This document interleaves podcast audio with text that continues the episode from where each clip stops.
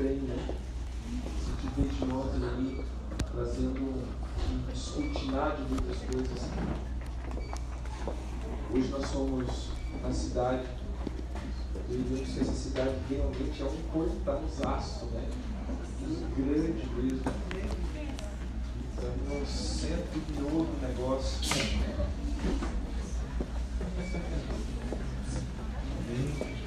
Deixa eu só tô esperando a Lula tá pegando meu carregador que abri. Esqueci que estava descarregado. Tô pegando o carregador. Vocês não tem problema do pastor com coque não, né? Pode deixar.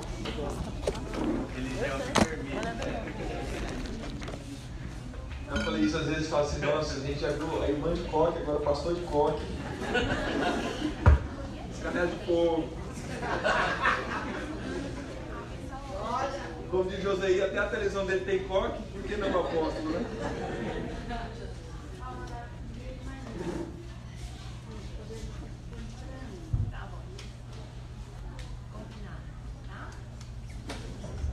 Melhor para poder enxergar.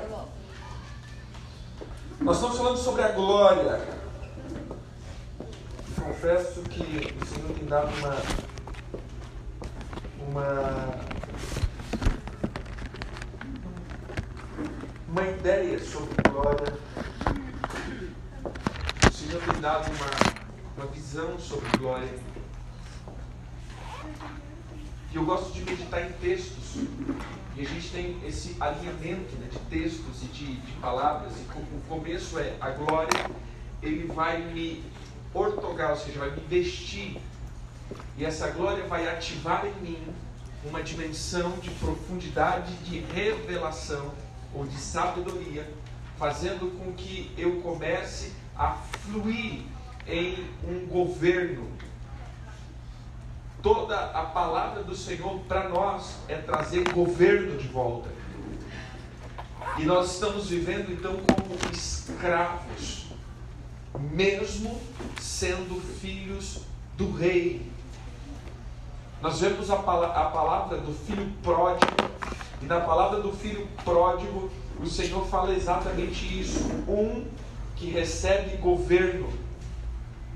Ele era todo desmiolado, ele vai, ele, ele, ele entra numa situação terrível, mas quando ele volta, ele volta recebendo o governo, dizendo: Olha, eu tenho um pai, e o meu pai é bom.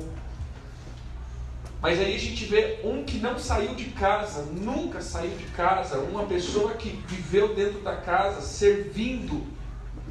Mas em contrapartida, ele permanecia na escravidão, mesmo sendo filho. Esse é o filho mais velho. Nós olhamos para a parábola do filho pródigo sempre para o filho mais novo, mas esquecemos de ver o detalhe do filho mais velho. Muitos de nós não somos os filhos mais novos, os filhos pródigos que saem da casa, que desvia e que faz tudo isso para mim, até porque para mim essa visão do filho pródigo ele não tem nada a ver com uma pessoa que desvia. O Senhor Jesus estava falando dos dois reinos ou dos dois governos, Israel e os gentios. Os gentios que ainda sendo filhos saíram, agora estão voltando para a casa do Pai. Porque a gente olha dentro da nossa teologia limitada, eu sempre escutei isso, é porque os gentios, eles agora estão desfrutando de uma porta de oportunidade porque os judeus não quiseram. Não, querido, se você olhar para toda a escritura, você vai ver que o Senhor viria resgatar a casa dele e também os gentios viriam essa glória, ou seja, seria um tempo de resgate. Por quê? Porque olhando para Abraão havia três gerações. Nós vemos Sem, Cã e Jafé. Jafé, o Sem, perdão, que é os semitas. A, a, o negocinho verde está aqui? os semitas. Mas nós vemos a geração de Jafé.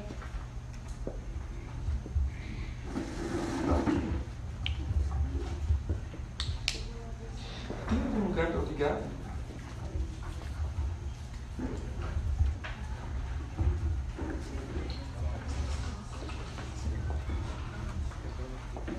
Tem, né?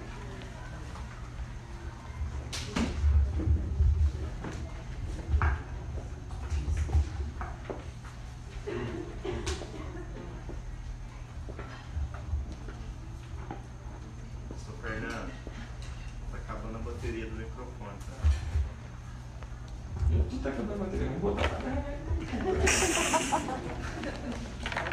Carga no negócio.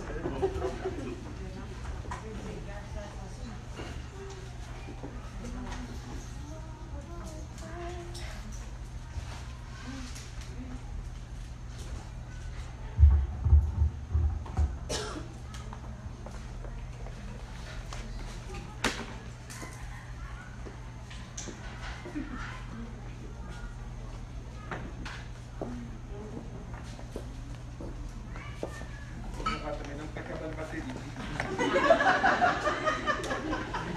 Não, depois eu mando pro senhor.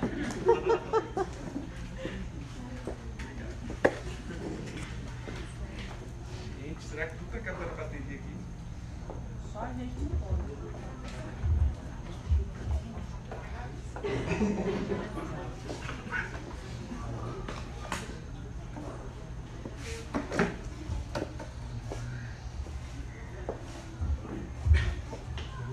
O celular tá acabando a bateria também?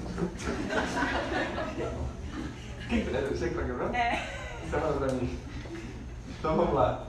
É, quando nós olhamos para essa questão de Sem cães de fé, nós vamos ver duas gerações tirando a de Sem, perdão, tirando de Cã. Mas nós vemos então que a parábola do filho pródigo trata disso, dessa nação, dessas nações, ou até mesmo essa, essa missão de Jesus os gentios. O nascimento de Jesus, aquele homem que pega e diz assim: é, Eu posso descansar em paz, porque hoje os meus olhos viram a glória de Israel e a redenção dos gentios. Então já era plano, já é propósito. Mas, olhando para o filho mais velho, nós vamos ver que ele nunca saiu de casa, ele sempre foi obediente, sempre fez o que queria, é, é, sempre obedeceu ao seu pai, mas, porém, ele nunca se relacionava com o pai, ele se relacionava com os servos. No entanto, quando ele olha e vê alegria dentro de casa, ele não vai perguntar para o pai, ele não chega e diz: o que está acontecendo aqui? O que, que ele vai fazer? Perguntar para o servo: o que está acontecendo lá na casa do meu pai? O que, que aconteceu lá? O que está que que tá pegando lá? Não, é porque teu irmão que estava morto. Ah, mas não pode. Não pode nunca isso. E a gente olhando para esse, esse lado, a glória, ele vai trazer uma vestimenta, fazendo com que eu flua agora com sabedoria, mas sabedoria de governo. A glória, ele não é só uma questão de salvação para mim. Olhando para esses textos que nós temos trabalhado, olhando para essa para esse contexto, nós vamos ver que todo mundo que foi revestido de glória, ele foi revestido de governo. Eles passaram a governar, eles passaram a ter uma ideia de governo. Começamos com Jacó. Primeira vez que a palavra cavode entra na Bíblia, ou glória, nem é mencionado ao Senhor Deus, mas é mencionado a estrutura de governo que Deus deu para Jacó. Porque ali estava gerando uma, uma nação, e essa nação seria uma nação de glória. Uma nação onde conteria glória. E o Senhor estava então gerando Entenda isso, o Senhor estava gerando uma nação ou gerando uma genética até chegar Jesus. E Abraão foi esse que foi revestido, depois Isaac, mas quando entra em Jacó, que é a terceira geração, o Senhor atua na genética dele, transformando a genética dele, agora criando as tribos. E esses homens, esses, esses filhos de Jacó, eles vieram já com uma genética de governo, por isso os doze, e aí você vai ver a gente sempre trabalhando com os tempos, através dos doze filhos de Jacó. Os doze filhos de Jacó, eles vieram então com a genética de governo para poder combater algo. Olha que interessante, há uma linha teológica, perdão, há uma linha de batalha de guerra que fala ou que entende que os doze filhos de Agar seria a expressão da terra dos doze tronos. Agar teve doze filhos.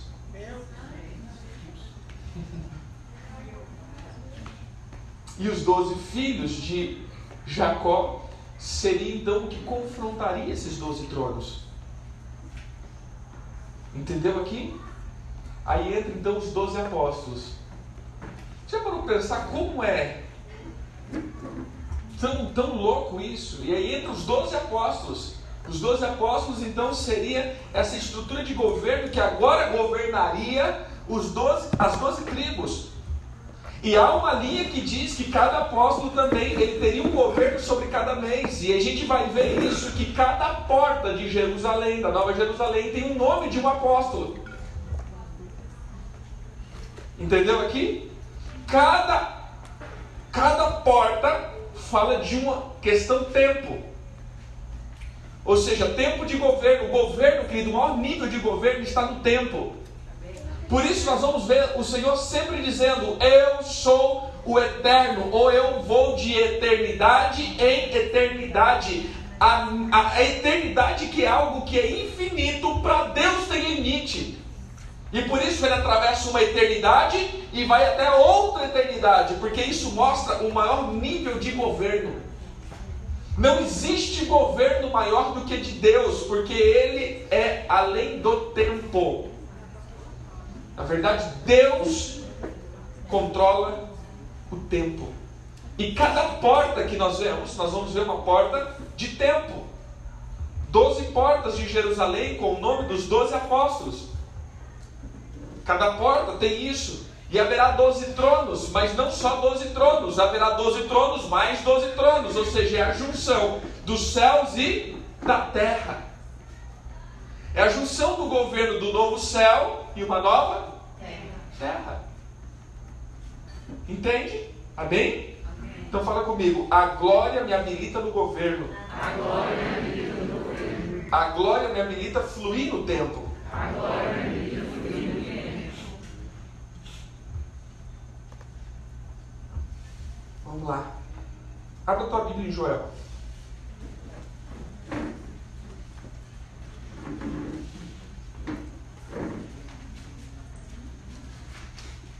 Quem está falando dos gafanhotos?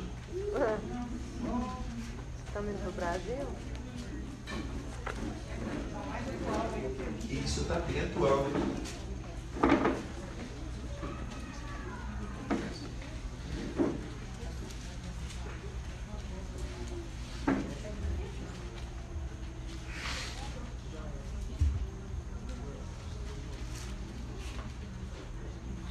Não, pode.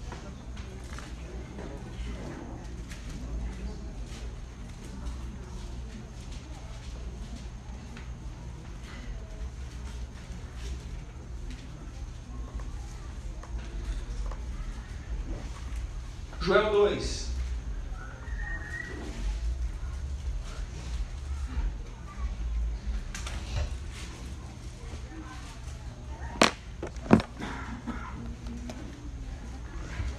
Joel 2, o Senhor está dizendo sobre a misericórdia dele.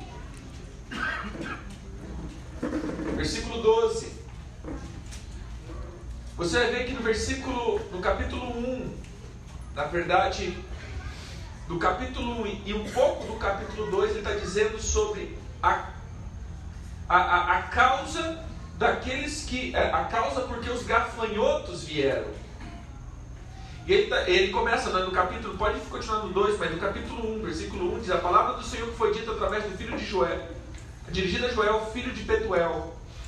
Ouvi isto, vós velhos, e escutai todos os habitantes da terra. Aconteceu isso em vossos dias, ou nos dias dos vossos pais, narrai isso aos vossos filhos e vossas filhas, e façam seus filhos e os filhos desse a outra geração. O que deixou o gafanhoto cortador comeu o gafanhoto migrador. O que deixou o migrador comeu o gafanhoto devorador. O que deixou o gafanhoto devorador comeu o gafanhoto destruidor. Gente, é muita coisa. E aí chega na igreja o quinto gafanhoto, que é o irmão triturador. Come para dentro da brincadeira. Tá todo mundo sério, né? E ele continua dizendo o seguinte: o que um vinha, o que um deixava, o outro vinha e pegava. O que um deixava, o outro vinha e pegava. O que um deixava, o outro vinha e pegava. E ele continua dizendo: Olha, vocês me deixaram, vocês, vo- vocês se orgulharam. Essa é a palavra. Vocês se orgulharam, nós falamos da questão do vestimento da glória. Eu vou te conduzir agora para uma outra, uma outra característica para vocês é, é, entrarem dentro disso.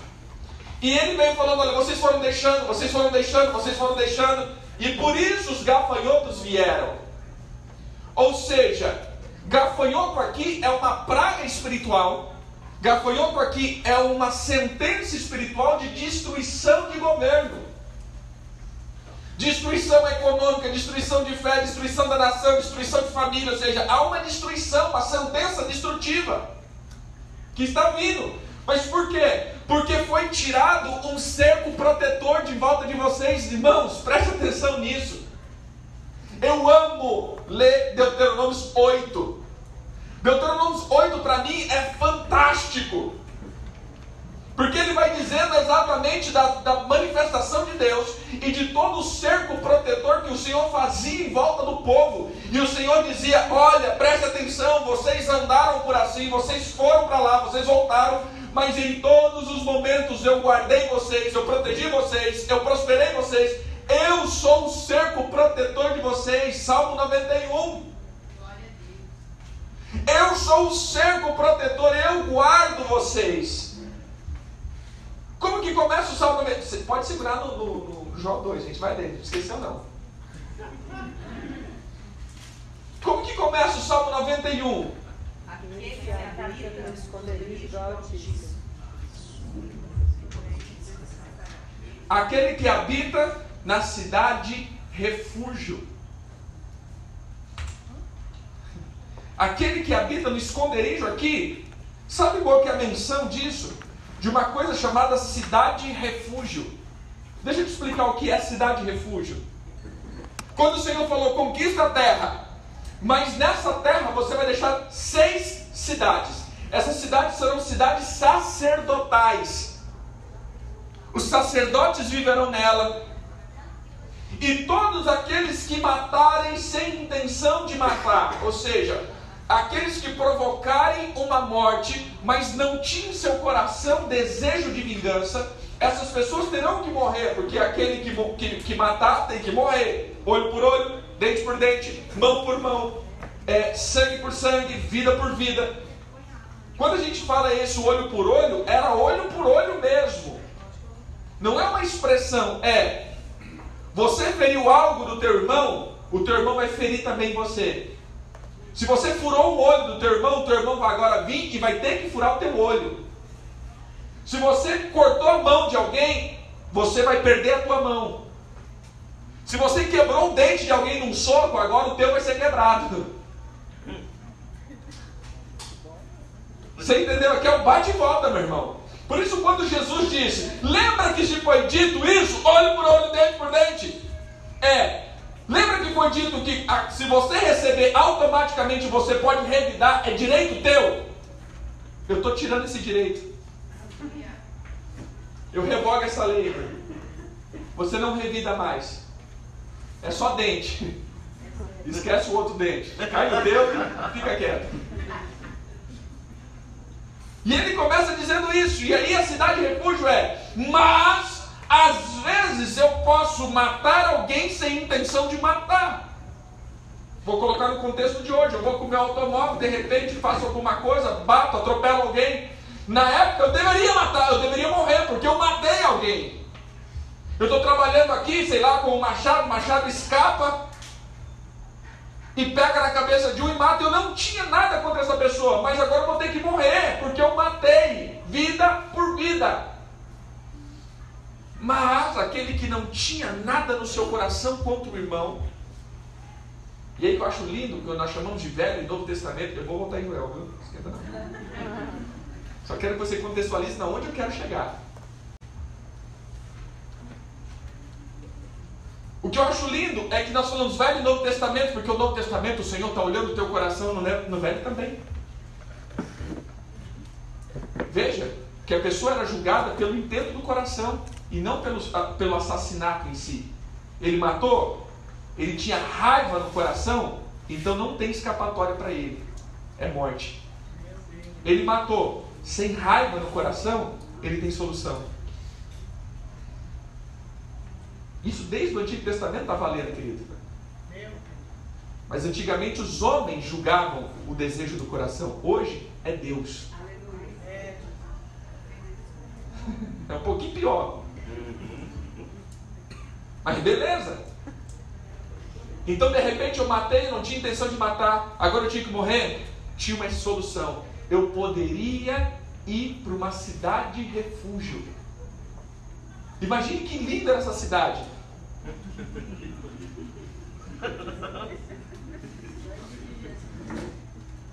Eu vejo, eu vejo a cidade de refúgio que nem a igreja dos ex, né? Isso aqui é o quê? É ex-drogado, ex-assassino, ex-bandido, ex. Falei, meu Deus, né? Você já entra assim, fazendo sinal da cruz, né? Brincadeira à parte, a questão era isso, aquilo ali só tinha ex-assassino e os sacerdotes. A cidade era só para isso. Porque a Bíblia diz sobre o vingador do sangue. Quem era o vingador do sangue? A família. A família do réu poderia e requereria a morte desse. Ele matou. Então a família matava, mas quando esse matava, ele corria para a cidade de refúgio e o vingador do sangue não poderia tocar na vida dele. E aí o Senhor diz: Agora eu sou a cidade refúgio de vocês. Habita em mim, que o diabo não pode tocar em vocês. Por isso, aquele que está refugiado em mim e sobre as minhas asas estão seguros. O vingador do sangue não pode pegar vocês. Porque você pecou.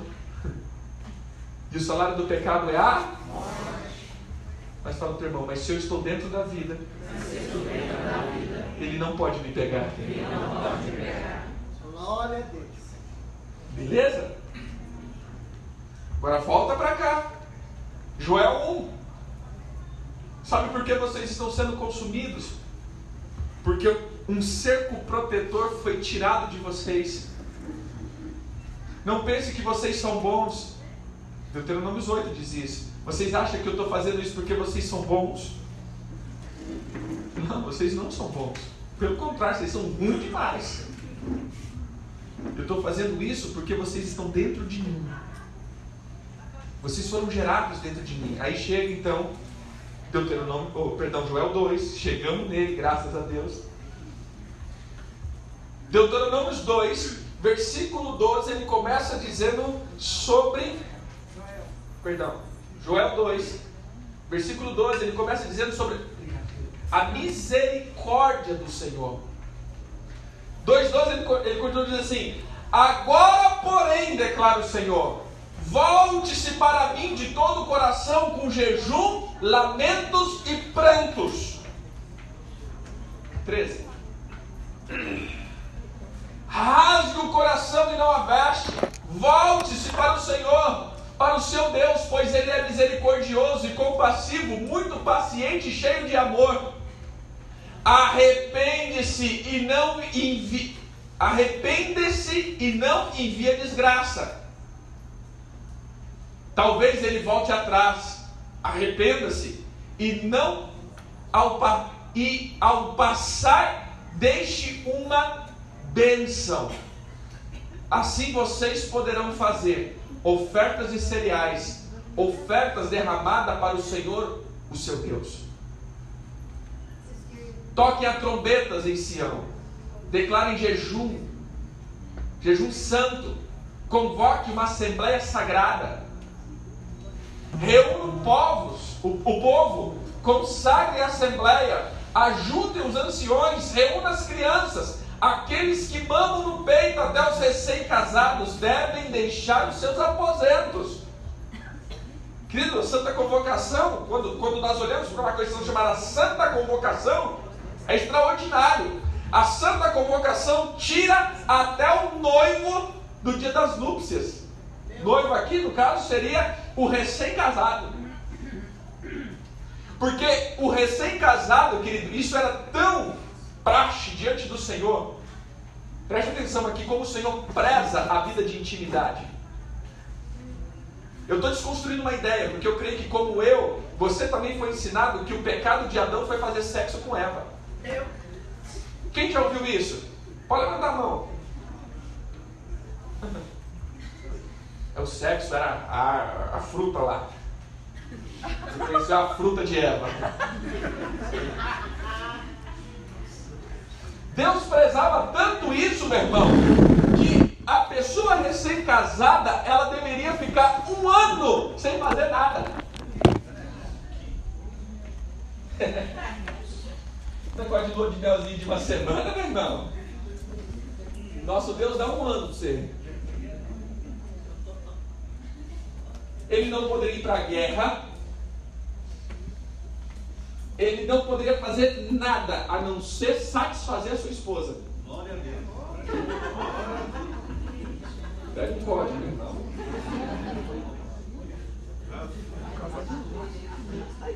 Volta para lá. 17. Que os sacerdotes que ministram perante o Senhor chorem entre os pórticos do templo e o altar orando: Poupa o teu povo, Senhor. Não faça da tua herança motivo de zombaria e de piada entre as nações, porque se haveria de dizer entre os povos: Onde está o Deus deles? Então o Senhor mostrou zelo por sua terra e teve piedade do seu povo. O Senhor respondeu ao seu povo: Estou lhes enviando trigo, vinho novo e azeite, o suficiente para satisfazê-los plenamente. Nunca mais farei de vocês motivo de zombaria nas nações. Olha o que você está dizendo havia uma atmosfera de gafanhoto comendo tudo, mas o Senhor falou assim: agora volte-se para o povo, perdão, volte-se o coração do povo ao Senhor. E aí o que, que eu vou fazer? Reverter a sorte de vocês, virar um tempo de prosperidade, virar um tempo de ativação, virar um tempo de azeite, unção, virar um tempo de trigo, provisão, e virar um tempo de vinho, alegria. É uma restituição plena. Glória. Continua. Levarei o inversor que vem do norte para longe de vocês. Glória. Invasor, perdão, inversor. Empurrando para uma terra seca e estéril. Quem era o invasor? Alguém que vem do norte. E quem estava no norte?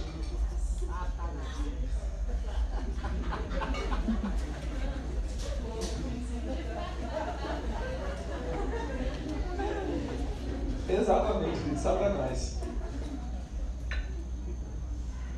Por isso há uma profecia que o Senhor diz: norte, de, sul, não detenhas. Porque quando você vê que o diabo, lá em Isaías, ele vai fazer o reino dele, ele diz que foi para a extremidade do norte fazer o reino dele.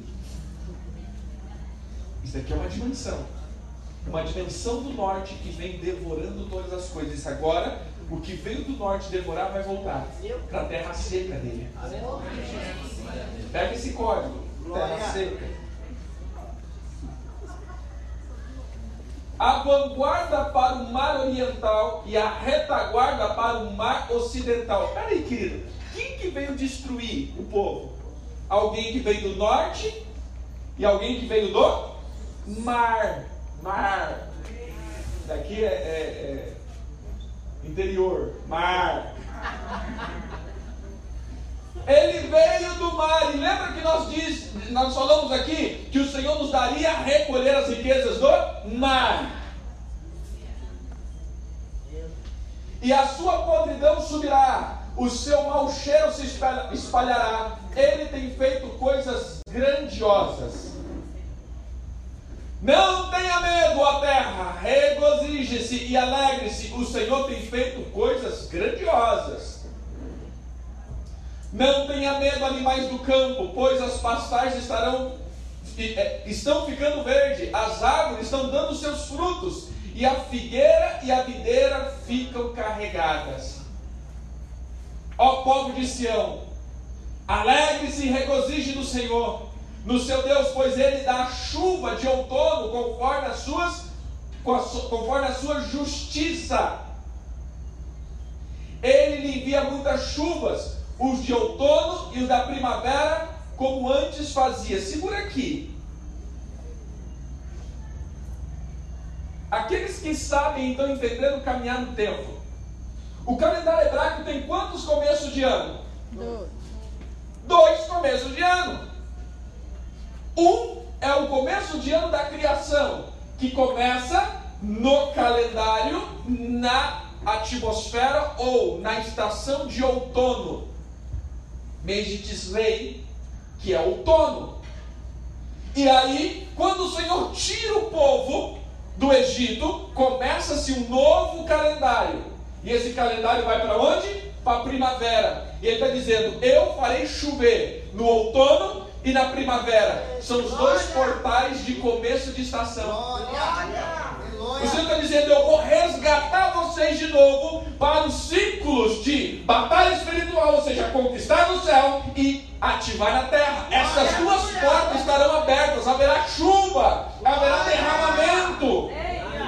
Amém? Amém. Fala em nome de Jesus. Nome de Jesus. Eu entro nessas duas portas. Nessas duas portas. Desses dois começos. dois começos. Por que, querido? Volta lá. Outono no hemisfério norte é primavera para nós aqui. Os dois começos de ano do Senhor começam um na primavera do norte, dois na primavera do sul. São as duas portas de novos começos. Obrigado. Vamos lá. Próximo. As eiras ficarão cheias de trigo, e os túneis transbordarão de vinho novo e de azeite. Vou compensá-los pelos anos de colheitas que os gafanhotos destruíram. Glória, meu Deus! Querido, o que, que os gafanhotos destruíram?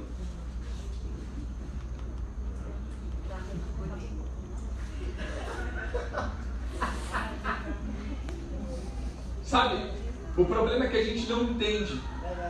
A glória é um cerco protetor e uma ativação de uma mentalidade. Falamos da mentalidade. Hoje eu quero falar do cerco protetor. O gafanhoto, ele não come a colheita. O gafanhoto come os anos. Olha o que ele está dizendo: o gafanhoto peregrino, o gafanhoto devastador, o gafanhoto devorador, o gafanhoto portador, o meu grande exército que enviei contra vocês. Peraí, querido, esses gafanhotos não é capeta, não, da parte do capeta. O gafanhoto é o capeta da parte de Deus, né? Vamos dizer assim. Ou seja, o gafanhoto é o agente destruidor daqueles que estão sem o cerco protetor. Meu Deus! Entenderam aqui? Volta para lá. Quer dizer, 26. Vocês comerão até ficar, ficar, ficarem satisfeitos e louvarão o nome do Senhor, o seu Deus, que fez maravilhas em favor de vocês. Nunca mais o meu povo será humilhado. Então vocês saberão que eu estou no meio de Israel, eu sou o Senhor, o seu Deus, e não há nenhum outro. Nunca mais o meu povo será humilhado. E depois disso, derramarei meu espírito sobre todos os povos, e os seus filhos suas filhas profetizarão, os velhos terão sonhos, e os jovens. Agora eu entro em dois pontos aqui. Deixa eu só frisar, você está no versículo 28, né? Só frisar algo aqui.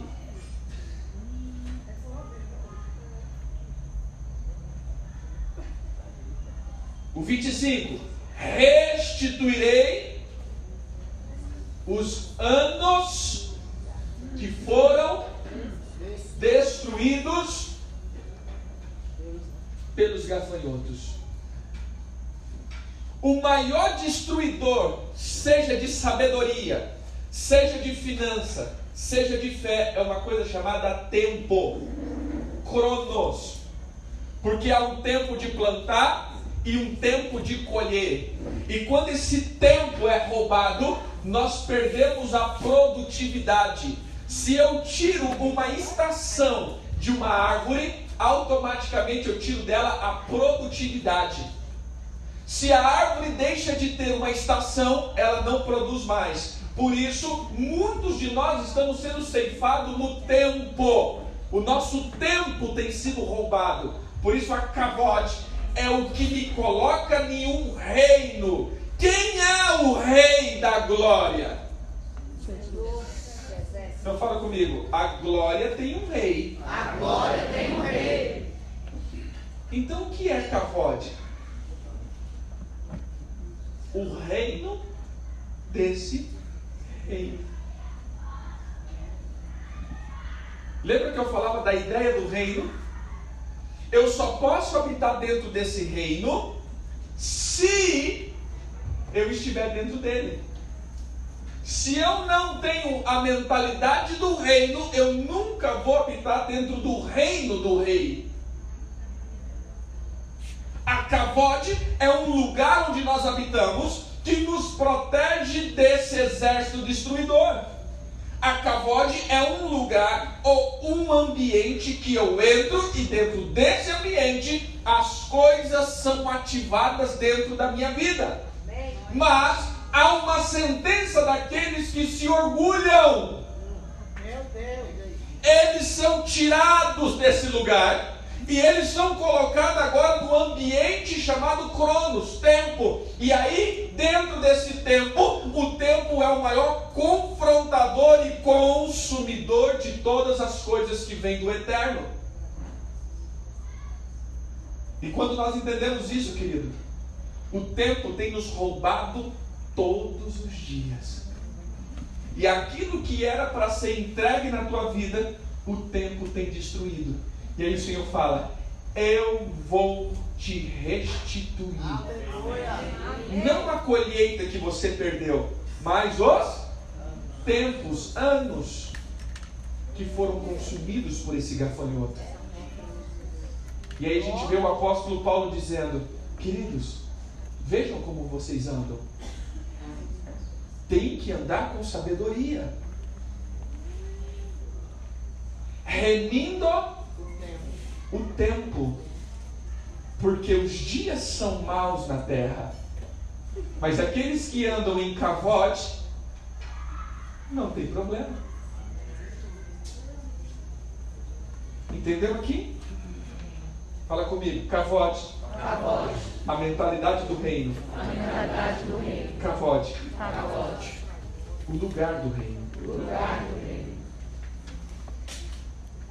Tá começando a entender onde eu quero chegar?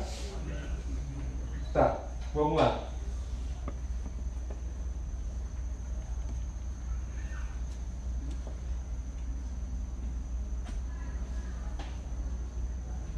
Abre a tua Bíblia.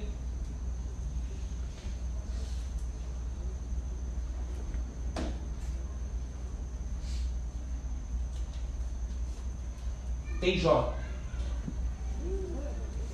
Hum. Jó. Nosso amigo Jó.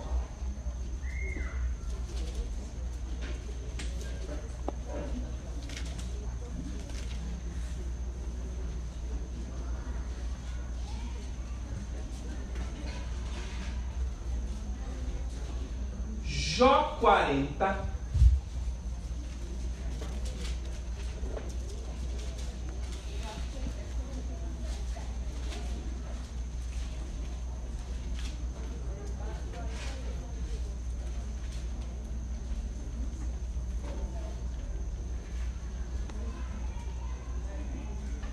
Jó 40, lembre-se, Jó, todo mundo já deve ter me ouvido falar isso 537 vezes.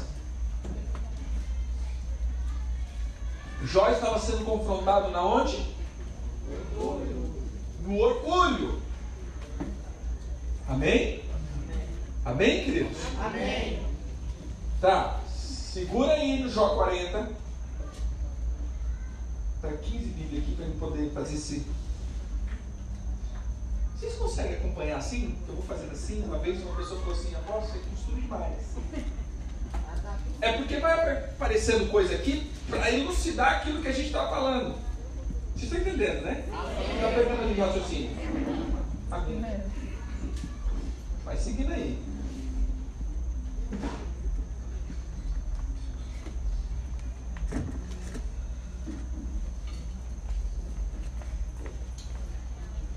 Abra tua Bíblia. Está em Jó 40. Ma- Marca com o dedo. Ou se você quiser abrir, Jó 1.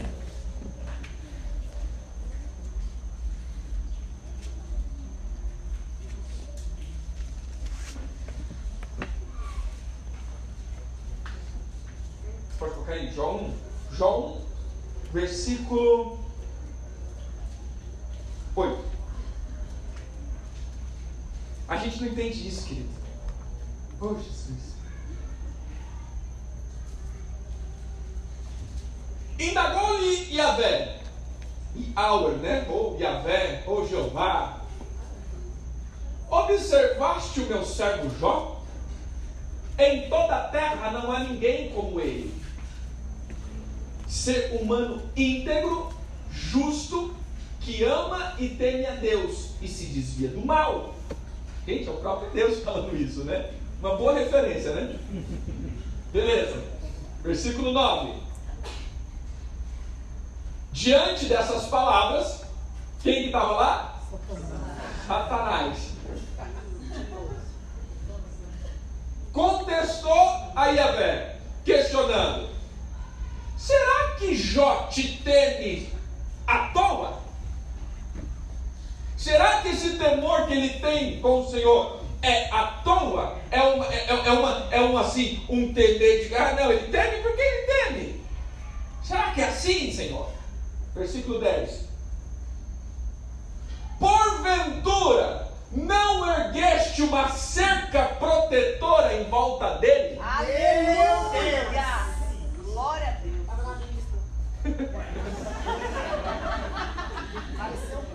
Apareceu agora isso Bíblia, acabei de colocar. Deixa eu beber meu chazinho aqui. Esse não é aquele um não, né? Ah, tá. Contar a história, você chora, meu irmão. Cheguei aqui no mercado e olhei assim a caixinha com que 30 chaves. Eu gosto de chá demais. Aí eu olhei pra caixinha, olhei pra prateleira 9,90, olhei pra caixinha, é, é hoje que eu levo. E eu fiquei pensando, será que eu levo duas, três?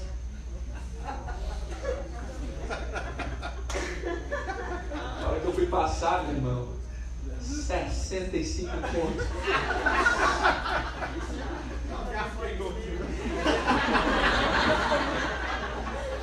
E eu fiquei, eu já tinha passado o ponto, eu fiquei com tanta vergonha. E minha falou, se fosse eu. Falei, vou pegar esse chá agora tomar em três horas, assim só.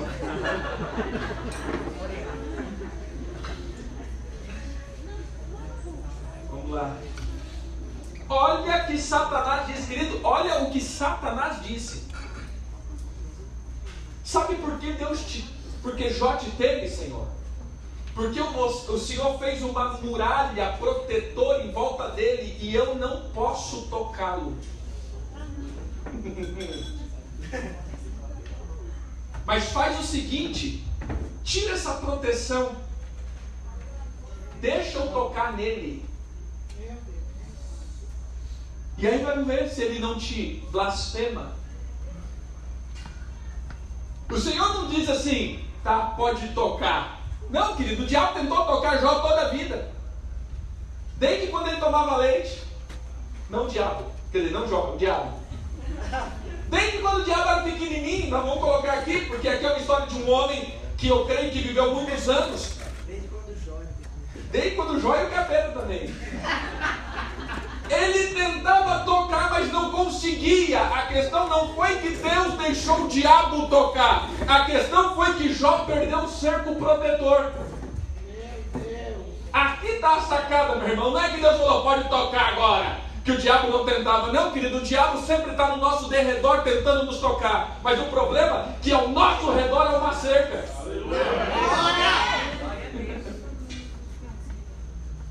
Quem já viu aquelas pessoas que vão mergulhar em meio de tubarão, que eles vão com aquela jaula? Ele está ali protegidinho, os tubarão tá tudo em volta, mas ele está guardadinho ali, só de boa. É assim que é a vida de cada cristão, querido. Você está sendo sempre cercado, você está sempre sendo confrontado, você está sempre sendo é, rebatido. Mas a grande questão é que o diabo não nos toca e não nos mata, não é só porque Deus diz não pode, é porque em volta de nós existe uma cerca. Aleluia! Fala, teu irmão, sabe como chama essa cerca? Três chances. Glória. Então se encher da glória, querido, não é um movimento, não é um espasmo, não é, uma, não é um êxtase espiritual. O se encher de glória é manter em pé um cerco de proteção. Beleza? Vai lá para Jó 40.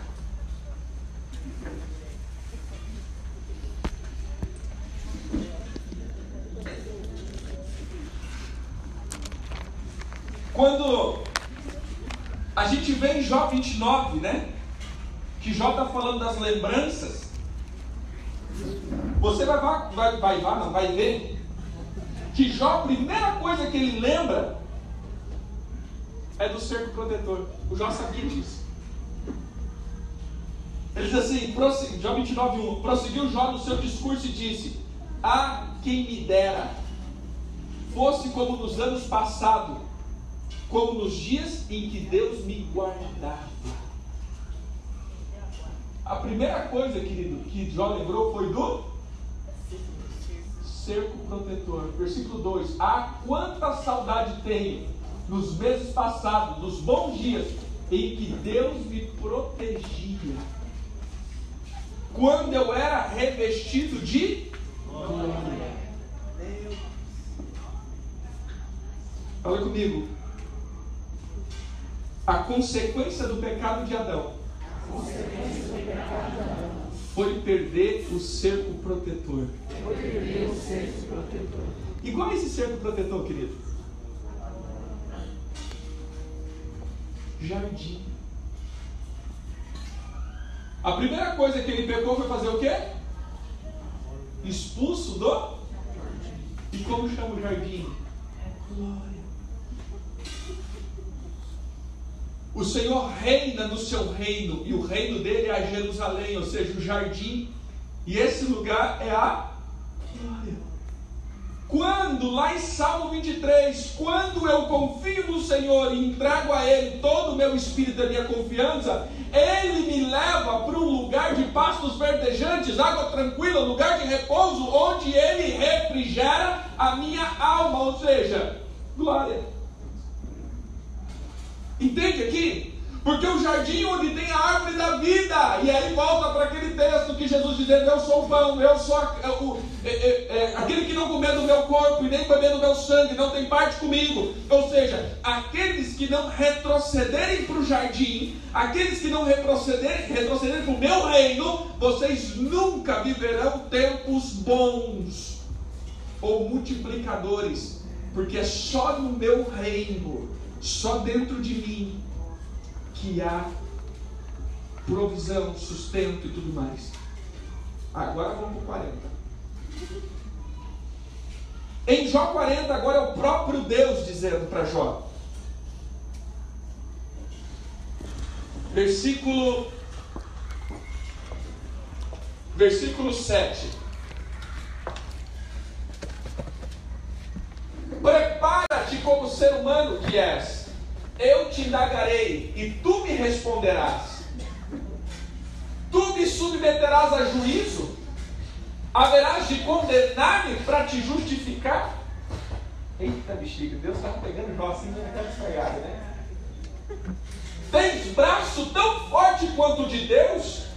A tua voz pode trovejar como a dele? Olha aqui, querido. Se for assim, então enfeita-te de excelência e de dignidade e veste a ti de glória. Se você consegue se justificar, meu querido, então toma a tua veste de glória de novo.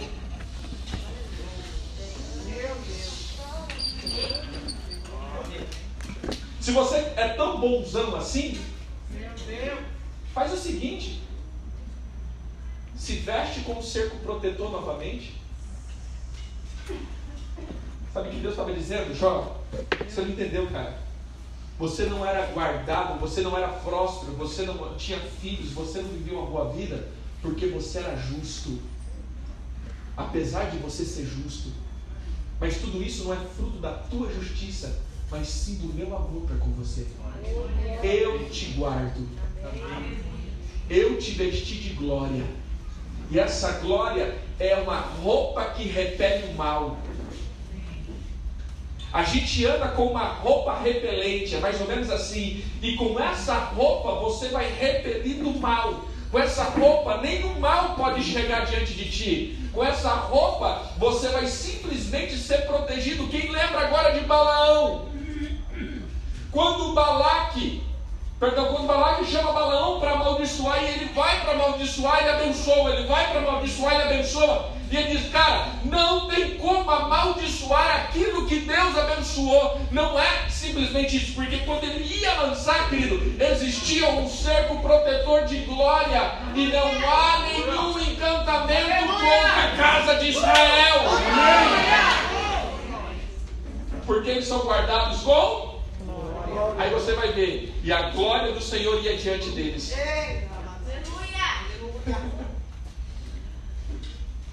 Mas apóstolo, o que, que tem a ver isso com o tempo?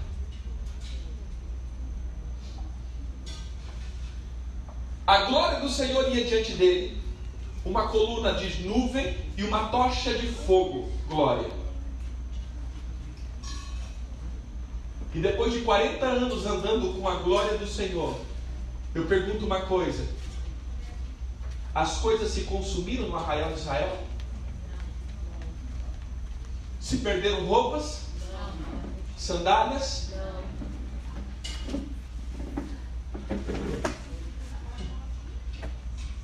Quando Caleb ele entra depois desse período de 40 anos, ele diz assim, cara, não sei o que aconteceu, mas parece que 40 anos da minha vida não se passou. Porque estavam na onde?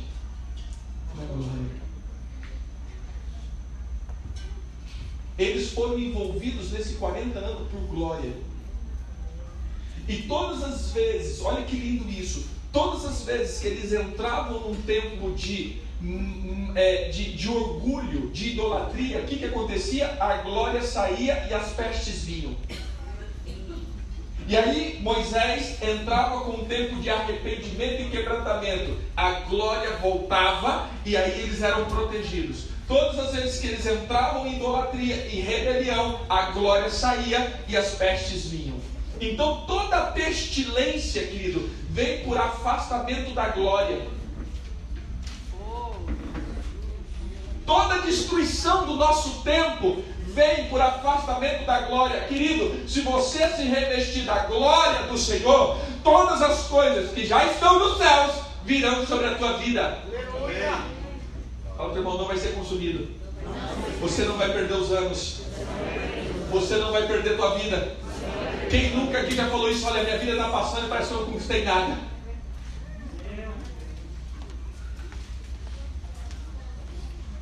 Gente, eu já estou com 40 anos e não casei ainda.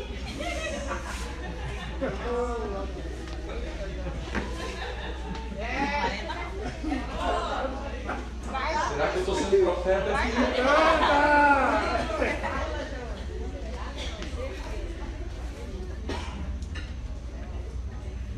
O negócio estou, eu não estou desfrutando a minha vida. Aí nós vamos para Salomão. Salomão diz assim: há três coisas boas, ó, há três coisas que o Senhor fez para nós, ser humano: comer, beber e se alegrar.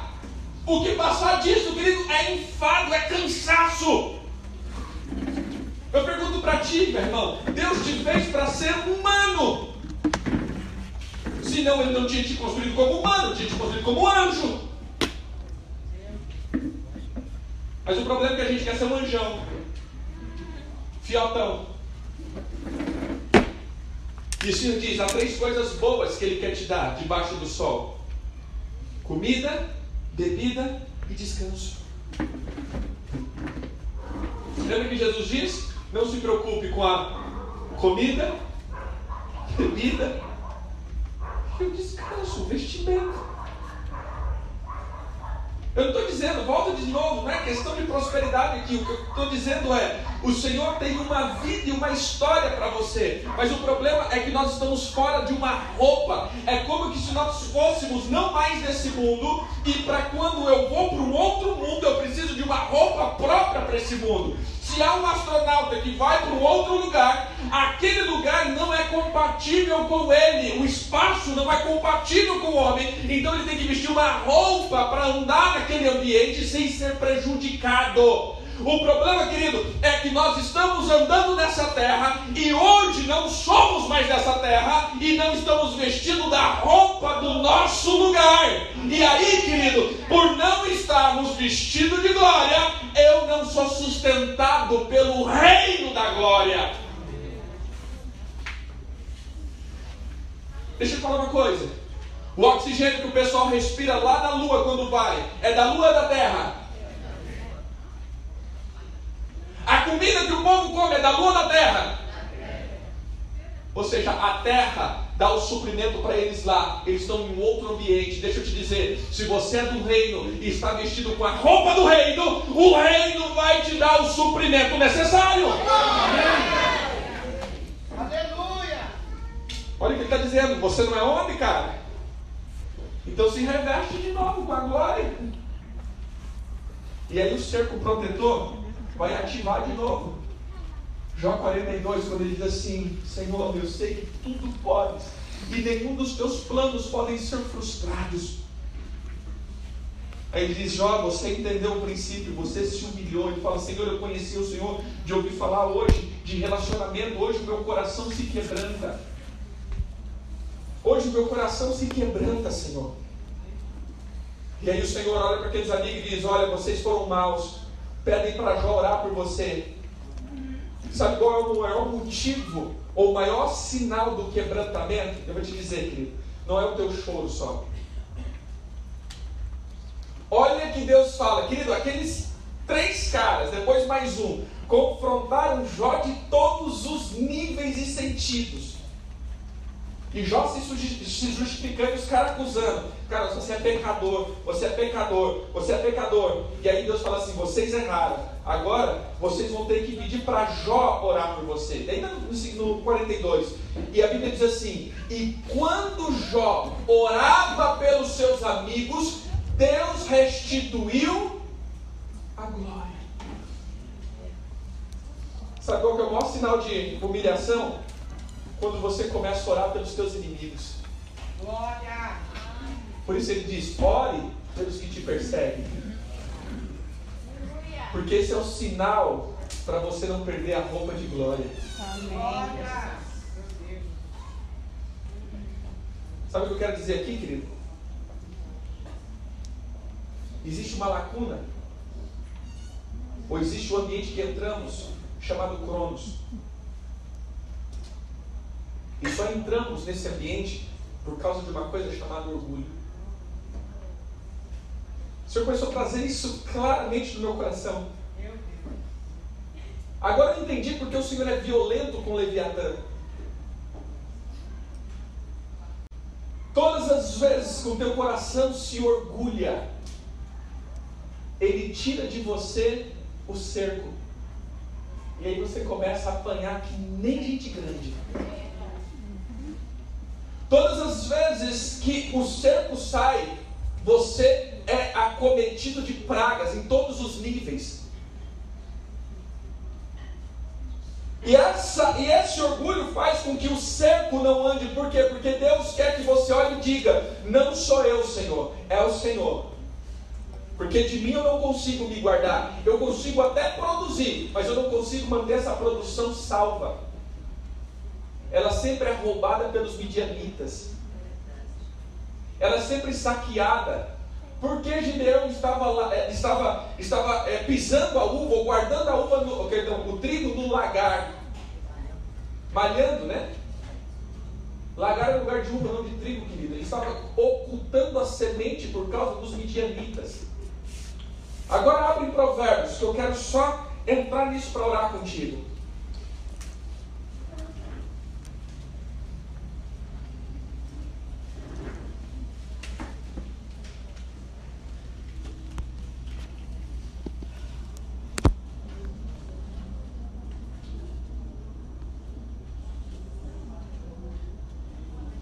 Provérbios.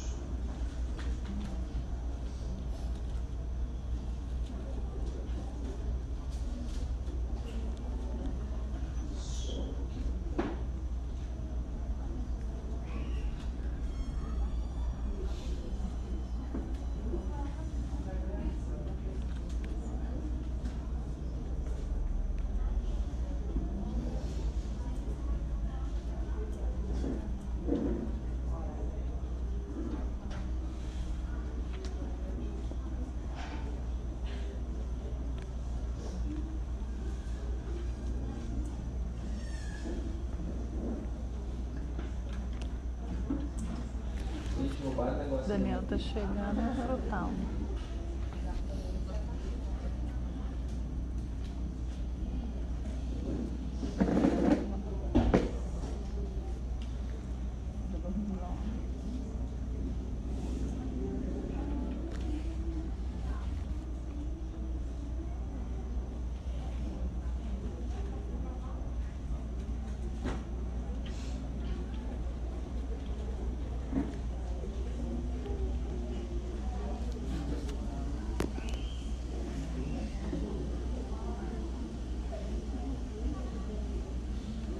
Provérbios 11.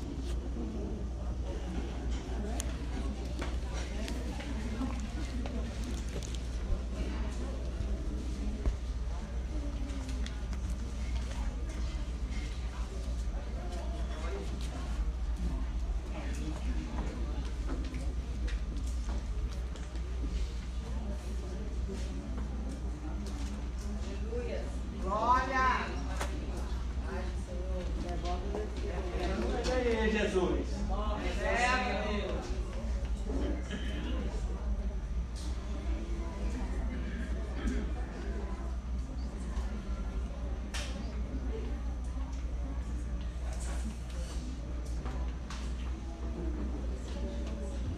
Esse aqui.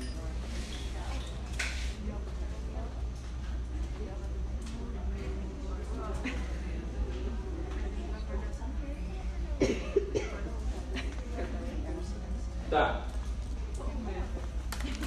11, 16. Glória!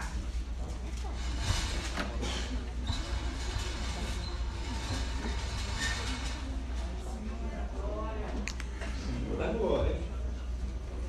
A mulher gentil e honrada alcança o respeito de todos. A palavra honra. Beleza. A palavra honra aqui, agora eu vou trabalhar com a questão honra. A palavra honra significa kavod. Lembra? Kavod é riqueza, glória e honra. Mas agora entra aqui em 15,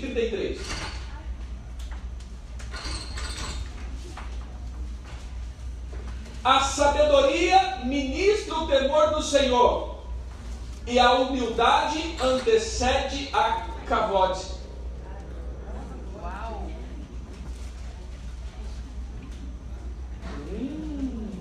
O que vai na frente da cavote? Beleza? 18, 12.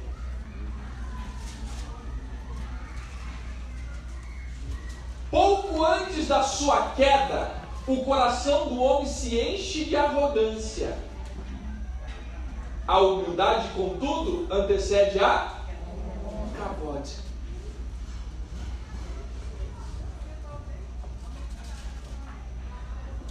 Deixa eu voltar para Jó para a gente orar. Jó, ele foi cercado de glória. E aí ele cresceu. Mas depois disso, ele começou a confiar no seu próprio coração. E aí ele desceu. Sabe a palavra para nós entrarmos nisso? Adão, quando confiava na vestidura de glória, ele estava na eternidade. Mas quando ele foi confiar nos, na, nas coisas da serpente, ele veio para o Cronos, tempo, e começou a ser roubado. O que o Senhor está dizendo exatamente é: você precisa se revestir de glória, porque quando você se reveste de glória, você entra no ambiente da eternidade. E ali todas as coisas são geradas. Mas aí as pessoas perguntam, apóstolo, mas como eu me revisto de glória? Como esse entendimento entra na minha cabeça? Como conquistar isso? Como fluir em sabedoria? Estudando muito? Não! Meu Deus. Sendo humilde. Porque a sabedoria habita com os humildes. A sabedoria não é uma pessoa. Perdão, não é uma coisa. A sabedoria é uma pessoa. Provérbios 3.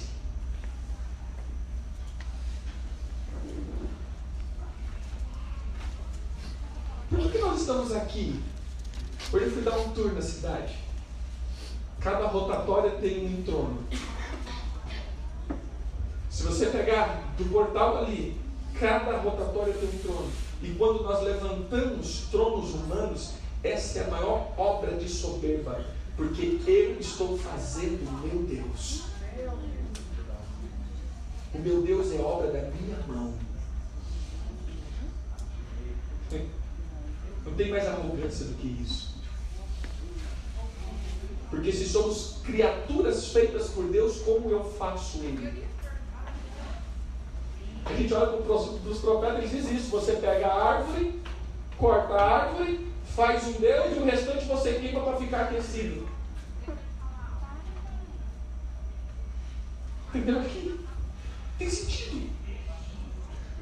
Mas, vai lá, Provérbios 3.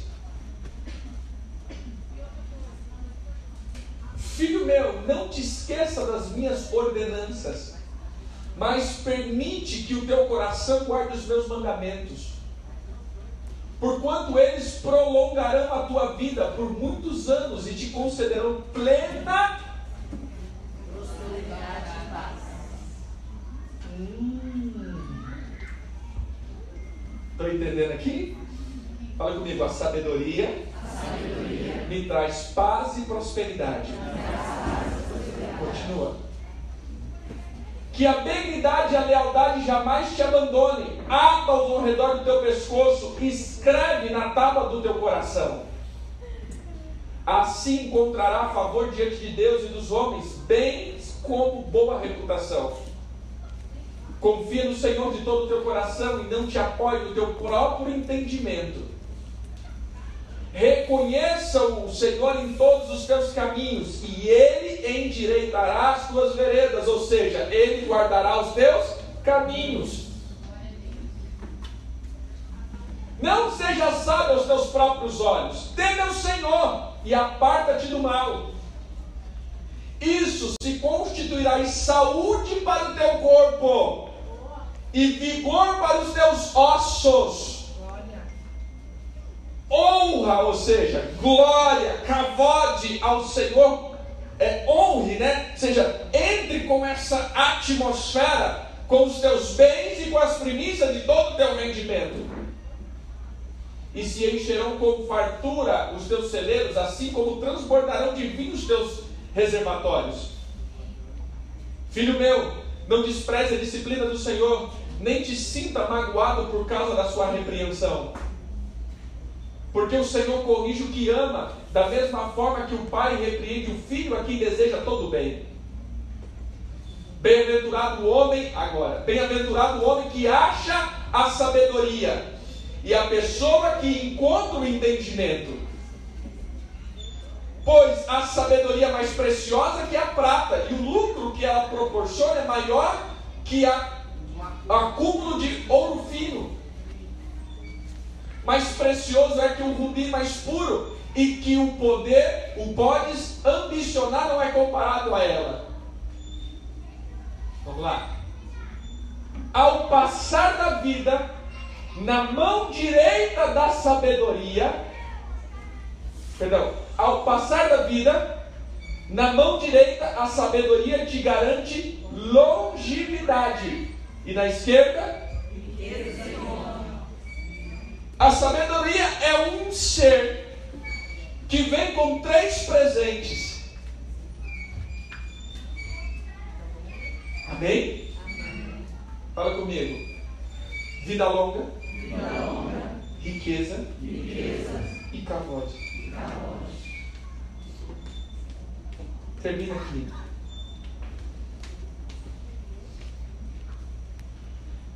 Sabe o que acontece? Queremos alcançar as coisas de Deus com glória humana. Existe uma coisa chamada corpo da iniquidade.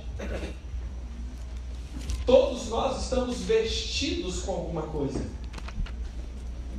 Tem gente que está vestido com uma roupa, mas é a roupa da iniquidade. Por isso ele fala: se desfaça, se despida da iniquidade, porque é uma roupa. Como a glória também é uma roupa. E essa roupa é uma roupa protetora. Amém? Entenderam aqui? Beleza? Mas como fazer com que essa roupa permaneça em mim? Humildade.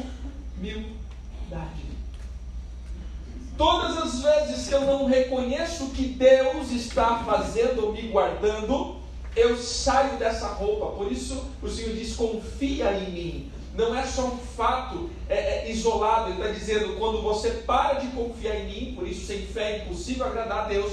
Que se você para de confiar, você para de estar dentro desse cerco e começa a se vestir de outras roupas, orgulho. A humildade é aquilo que te permanece dentro do estado ou do ambiente chamado glória. Quando você é humilde de coração. E aí a gente vê Jó. Jó poderia agora extrapolar o próprio Deus, estava falando com ele, o próprio Deus corrigiu, o próprio Deus testificou dele. E os amigos foram repreendidos por Deus, mas Jó deveria orar por eles, ou seja, limpando o coração mesmo até mesmo de Jó. Sabe por que muitas vezes nós subimos, subimos, subimos e daqui a pouco descemos que nem um foguete? Porque subimos e esquecemos de nos limpar. E essa é uma coisa que o Senhor tem falado muito. Nós nos limpamos das coisas ruins que acontecem, mas nós não estamos nos limpando das coisas boas que acontecem. As coisas boas nos destroem mais do que as ruins.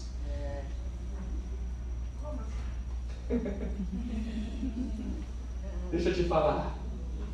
Quem lembra dos 24 anciões? O que, que ele estava fazendo? Dando glória.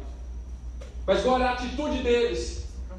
Prostrando, colocando as suas coroas. Porque coroa é o sinal de governo. E eles estavam colocando o governo diante de Deus, dizendo: Senhor, eu só governo, eu, o meu governo é por causa do teu governo. Glória a Deus. Sabe o que acontece, querido? Muitas vezes nós começamos a nos orgulhar tanto das coisas boas, ou seja, começamos a receber coisas boas, receber coisas boas, receber unção, receber revelação, receber riqueza, receber, é, é, receber muitas coisas, e isso vai acumulando dentro de nós, e aí a gente passa a nos orgulhar disso, esquecer que é Deus que nos dá. Quantas pessoas, quantas vezes nós começamos a crescer e depois que começamos a crescer, nós começamos a ser espada de justiça na vida dos outros? Meu Deus! Quantas vezes nós vemos isso? Ministérios, ministros que começam do nada, se humilhando, declarando: Senhor, ajuda-nos, e quando cresce, começa a dizer: está errado, está errado. Aí o Senhor te faz cair de novo porque você não se limpou das coisas boas, querido. Quando começarem a colocar você em um lugar legal, quando, quando você entrar em um ambiente legal, quando o Senhor te dá muitas coisas, não esqueça que tudo isso provém do Senhor e é dele. Isso é o cerco protetor. Não humilhe, não se deixe ficar arrogante por causa disso, porque a, hum, a humildade te faz permanecer nesse lugar. Glória! Sabe o que o Senhor começou a falar?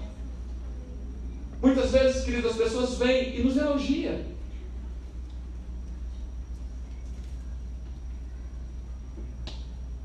Isso não é ruim. das pessoas para nós não é ruim. Isso não causa nada nelas, mas pode causar em nós.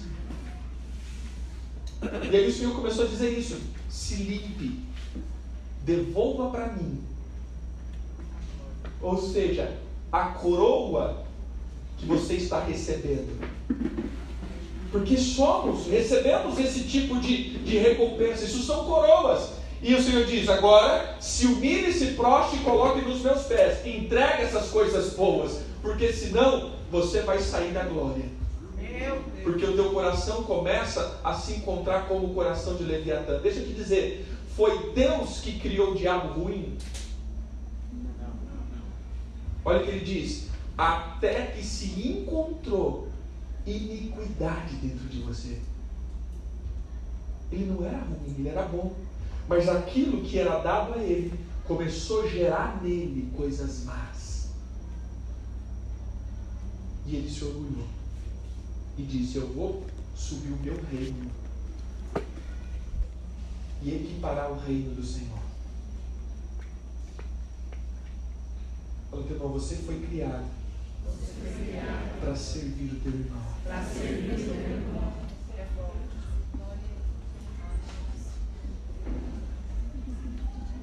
Eu quero terminar esse primeiro momento, e essa foi a expressão que o Senhor deu. Momento de colocar a coroa no chão.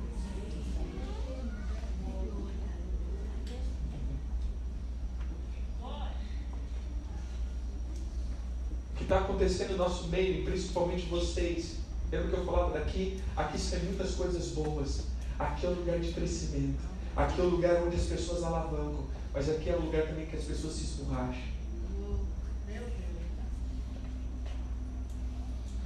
Aqui é um lugar onde muitas vezes faz com que haja entorpecimento e perdemos a roupagem de cavote e entramos no tempo do mundo e não no tempo de Deus. Aqui é lugar onde nós queremos as coisas e esquecemos de nos limpar daquilo que Deus quer nos dar. Muitas vezes vocês entraram em lugares muito altos, mas parece que foi se perdendo ou muitas vezes vocês querem entrar em lugares altos e não conseguem. Porque vocês precisam se limpar e se vestir de glória. Pedir para que o irmão do teclado tecleie.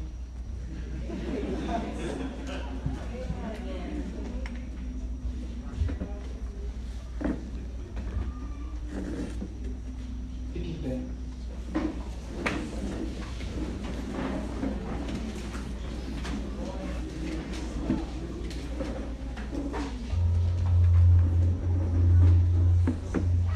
que eu vi sempre?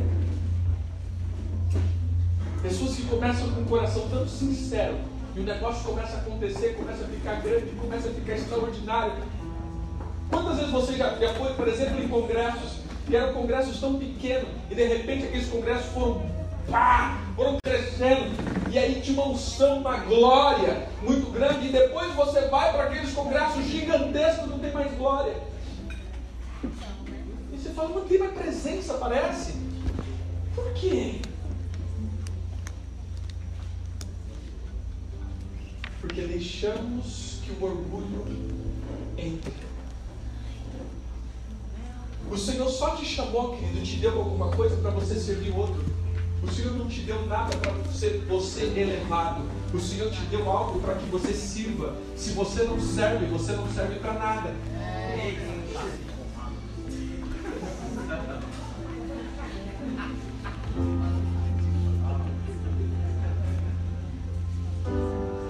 isso acontecer muito dentro da igreja. Vocês estão aqui buscando cavode. E cavode não é um sentimento, cavode não é um arrepio, cavode não é aquela visão de luz, uau! Cavode, primeiro, é o entendimento do reino. Segundo, cavode é a roupa do reino. O ambiente do reino é o cerco protetor. Essa é a cavode. E essa cavode permanece com os humildes. A humildade, o espírito da humildade vai na frente da cavode. Porque o espírito da humildade convida o espírito da sabedoria para habitar. Por isso a sabedoria habita com os humildes. Há um texto de Provérbios que diz exatamente isso. A sabedoria preparou uma mesa e saiu gritando na rua: Quem é tolo, quem é simples, venha!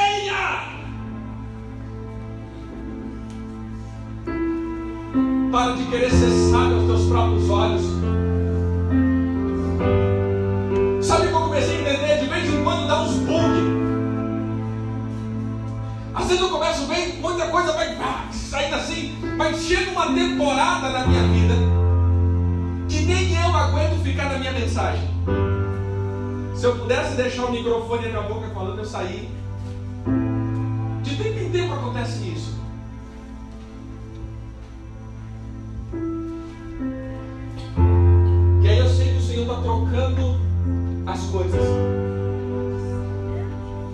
Aí vem coisas novas. Mas para mim, para mim, isso é bom.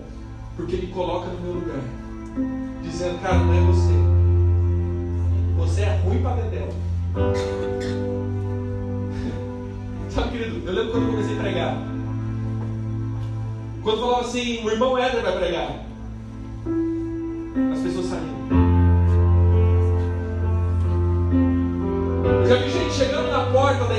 Que vai pregar hoje o Éder. Saiu. E às vezes quando eu começava a pregar, eu começava a dar risada, cochichar porque era ruim. Padre Adel. Ruim.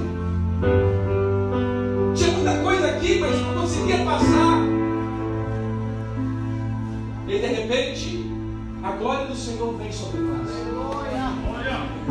Mas é o problema que aí a gente começa a se achar. Ah, como eu sou o cara. Estudo muito, sim, estudo muito. Mas as conexões não é o meu estudo. As conexões são as revelações. Isso não vem do meu estudo, vem do Espírito. Lembra quando a gente falou do cerco? O pastor Gabriel não estava na Bíblia. Quantas vezes a gente já leu aquilo?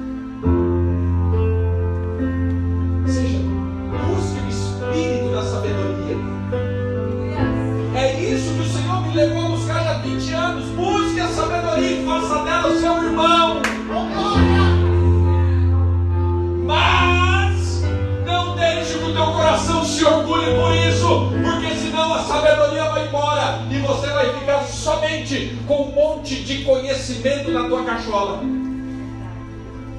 E aí, querida, a glória vai embora. Quantas vezes você não tinha nada e o Senhor começou a te prosperar e hoje você se acha o cara ou a cara? Quantas vezes você começou do nada dentro da igreja e eu começo a falar isso hoje como crente?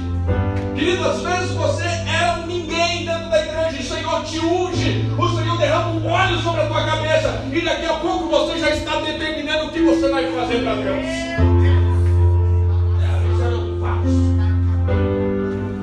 eu lembro de quando eu congregava nos lugares era assim, limpeza. Eu não posso, sou músico. Sangue de Jesus tem poder. Não posso danificar as minhas mãos.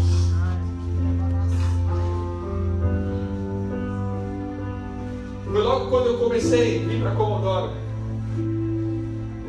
Pergunta se existe essa banda hoje. Sobrou nenhum para contar a história.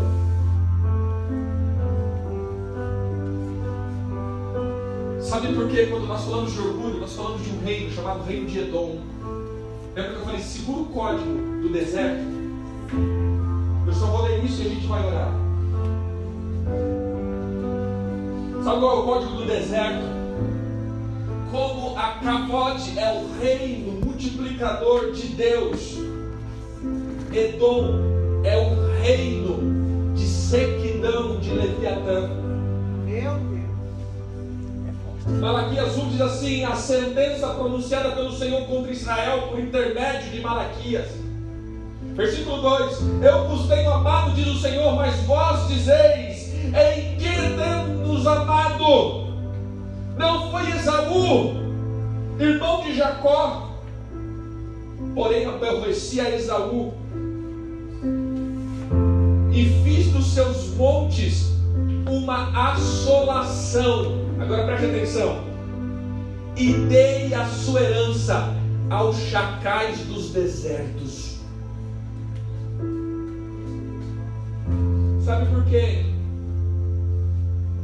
Esaú foi para o deserto porque ele rejeitou o que Deus deu para ele. Eu estou dizendo de um tempo que nós estamos entrando, que muitos querem receber do Senhor, mas não querem servir mais. Uma onda de entregar as coisas para Deus, Deus, deixa no meu cantinho, só ficar ouvindo. É,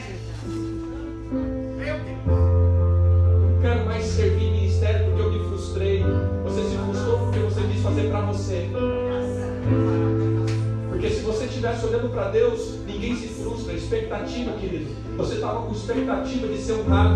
Você estava com expectativa de ser reconhecido. Você estava com expectativa de, ser, cre- de crescer. Você estava com expectativa, porque aquele que trabalha, exemplo, aquele que é faxineiro, querido, não tem expectativa de limpar e permanecer limpo. Porque se permanecer limpo, não tem emprego mais. Chão, ela sabe que vai ter gente que vai sujar e ela não vai se frustrar porque sujou ele, porque ele vai limpar de novo. Esse é o serviço dele, querido. Você foi escolhido para servir e edificar o reino. Vai vir gente para destruir o que você fez. Não tem problema, porque você foi chamado ju- justamente para isso.